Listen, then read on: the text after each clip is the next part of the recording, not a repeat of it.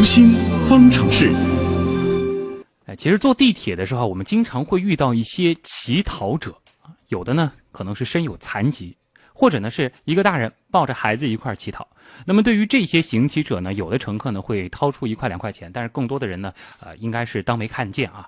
而从本月开始，北京轨道交通执法大队将会严查车站车厢内的乞讨卖艺者，啊，发现最高可以罚一千元。嗯，对于乞讨的这种行为，多数人都是比较反感的。嗯，但是你知道吗？在日常生活中，我们很多人都会有这种乞讨的心理。哦，我们的编辑叶星辰采访了国家心理咨询师、职业培训专家讲师张华，一起来聊一聊什么是乞讨心理。张老师您好，啊，你好，星辰。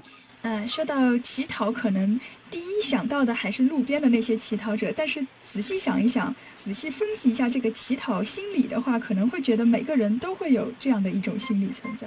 确实是我们对乞讨这个东西也是爱恨交加。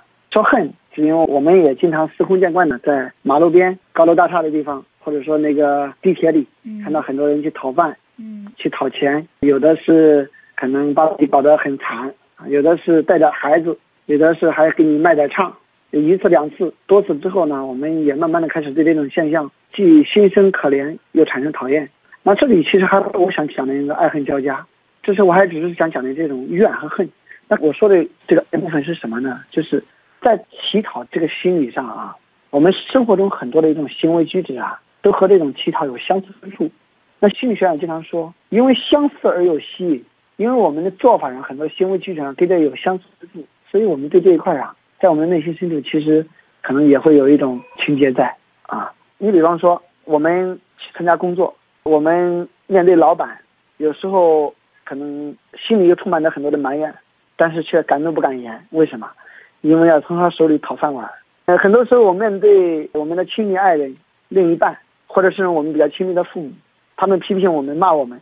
甚至这个有些人被自己的老公老婆都说的很下不了台，但是呢，还不得不忍气吞声。为什么？可能讨老婆，要从父母那里要讨很多东西，所以这样一种心理本身，它其实和乞讨有很多的相似之处。就是当你对别人可能有所求的时候，你就会出现这样一种乞讨的这个心理。对，就是这样一种我们不得不在别人面前，即使心里不情愿，需要低头哈腰。需要小心翼翼，嘴里边说的也不一定是自己想说的话，甚至是自己可能非常讨厌的话，需要讨好别人的话，但是呢，还不得不这样做。那我想这个和乞讨本身的这种心理感受有很多的相似之处。嗯，那这种，呃，是好还是不好呢？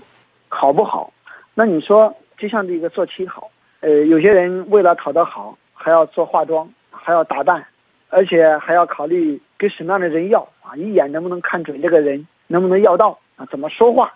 而且还要很好的素质，要看到别人的眼光，看到别人这样一种不屑，我们还要能有忍耐力。那你说这些心理好不好？能忍气吞声，很好的交际，能够见风使舵，能够去很好的化妆，你说这是好还是不好？啊，甚至还要知道对方的心理，因为知己知彼才能讨得到，百战不殆。嗯，那你说这样一些心理是好还是不好？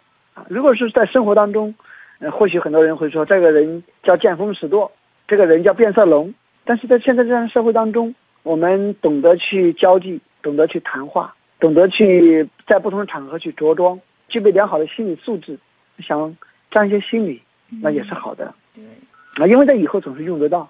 嗯，那可能会不会表现的过于讨好了，可能也会适得其反。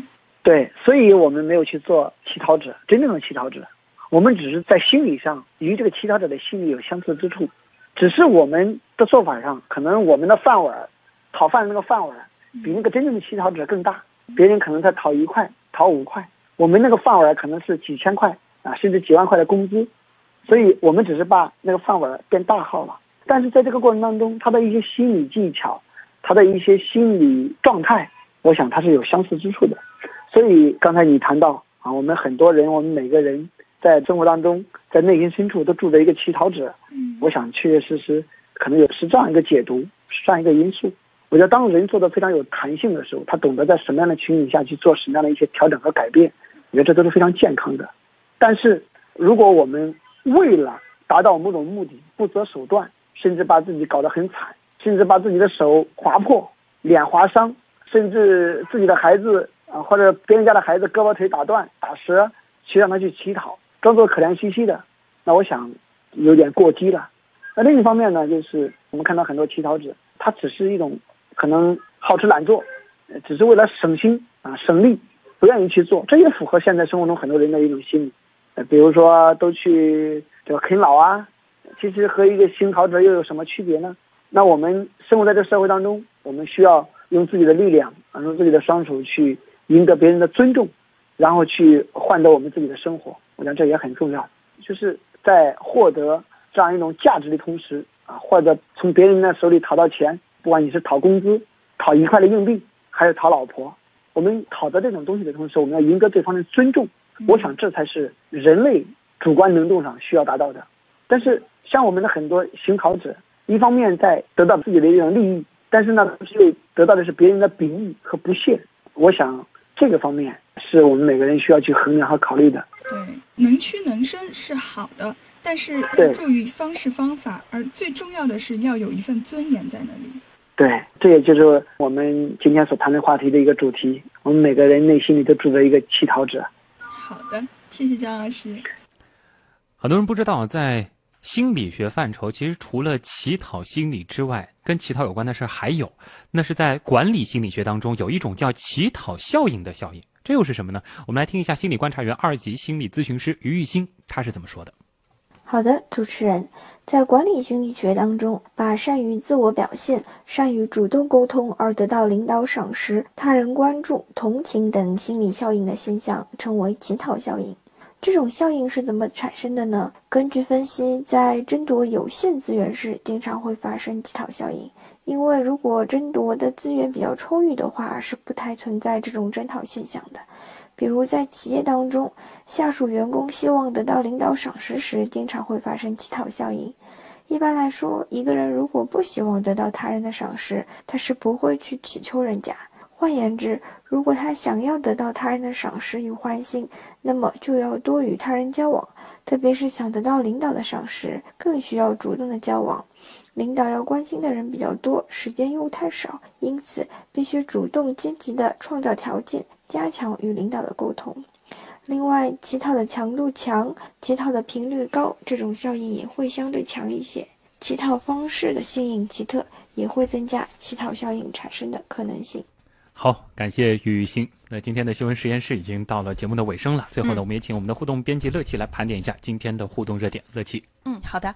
那今天我们说到这个西甲踢到第三十六轮，突然是停了，很多球迷显然是不乐意了，说这个以后周末还能不能快乐的看球了？嗯，有网友 Hot Dog Fun 他就说，巴萨和皇马还没有分出胜负呢，这么吊着谁心里会舒服？嗯，也有网友说了，既然延期，那就延到美洲杯之后吧，要不在美洲杯的时候，像内马尔、梅西啊都不在了，要回国参加美洲杯，这期间如果要比赛，巴萨还怎么办呢？啊，嗯，那我们今天还说到一个比较高大上的话题，就是关于这个延缓衰老的方法，嗯虽然是有点高深，不知道大家能不能完全的听懂。但是专利啊，细胞遗传染，反正里面很多专业名词是够高冷的。对，而且这个现在还在一个研究阶段，但是当相信大家听了之后，还是有一点心生向往的啊。因为这个长生不老一直都是很多人向往的事情。这其实可以从很多电影啊、电视剧的题材，我们就可以看出来。嗯，比如说《西游记》里面白骨精就是为了吃唐僧肉 长生不老。这一众妖精都都要这个目的啊。对，确实像这样的题材在美剧里。里面更多啊，像这个不死法医最近很红的美剧，他就是说了一个已经活了两百年的这个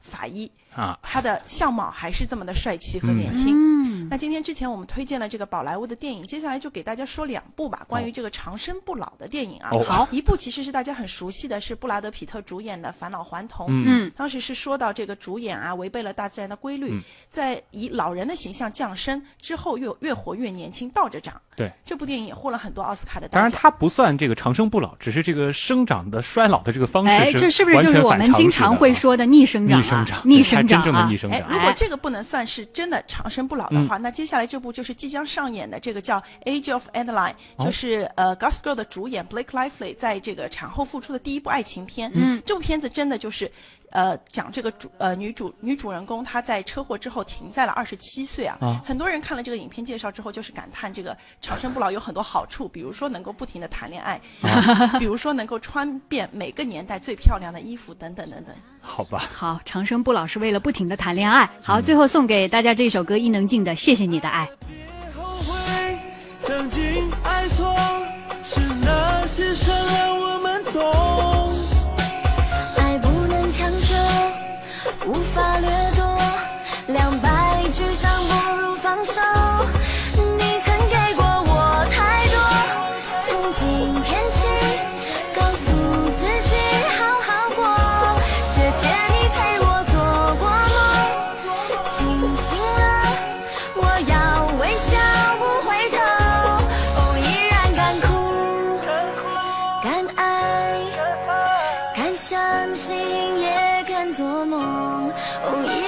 敢哭，敢爱，敢相信，也敢做梦。